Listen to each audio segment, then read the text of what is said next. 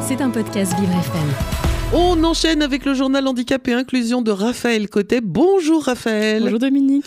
On commence avec la santé mentale des jeunes. Les sénateurs ont demandé au gouvernement que la santé mentale des jeunes soit une grande cause nationale. Mais alors la grande cause nationale, qu'est-ce que c'est? Eh bien c'est un label officiel attribué par un concours public tous les ans par le Premier ministre à un organisme à but non lucratif ou à un collectif d'associations. Cet agrément permet à l'organisme ou l'association d'organiser des campagnes publiques toute l'année et de diffuser gratuitement des messages à la, télévision ou à la radio. Pour cette année, le gouvernement vient d'annoncer que c'est le sport qui sera mis à l'honneur à l'occasion des Jeux olympiques et paralympiques.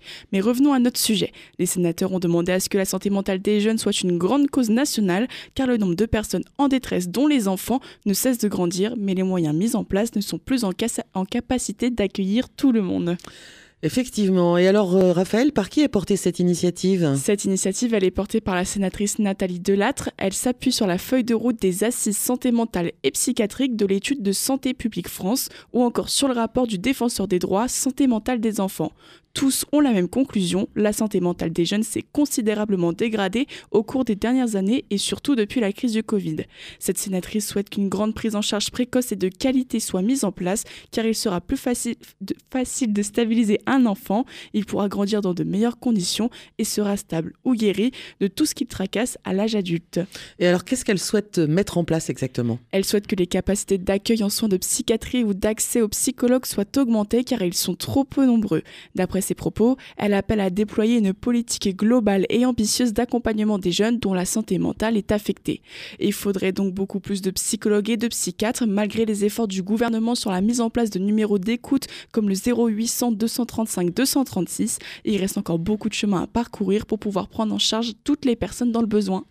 Effectivement. On parle maintenant d'un laboratoire un peu particulier. La Seine-Saint-Denis va accueillir le premier accélérateur d'innovation au service du handicap et de la perte d'autonomie. C'est le Handilab, un laboratoire unique en Europe qui verra le jour en 2024, en même temps que les Jeux Olympiques et Paralympiques de Paris. Alors quel est l'objectif de celui-ci? L'objectif de ce laboratoire, c'est de faire rencontrer des scientifiques, des associations et des étudiants qui pourront travailler dans des espaces de coworking, des laboratoires ou encore des showrooms mis à disposition dans ce lieu afin de créer de grandes innovations qui seront utiles au plus grand nombre.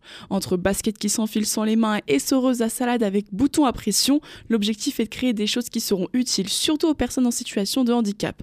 Je rappelle, ce laboratoire il ouvrira en juillet 2024 et il sera ouvert au public afin de mettre en place des projets qui toucheront les personnes atteintes de handicap dans un premier temps, mais qui seront finalement utiles à tous. Le journal Handicap et Inclusion rempli de bonnes euh, choses de Raphaël Cotet tous les jours sur Vivre FM. Merci Raphaël. À demain. À demain. C'était un podcast Vivre FM. Si vous avez apprécié ce programme, n'hésitez pas à vous abonner.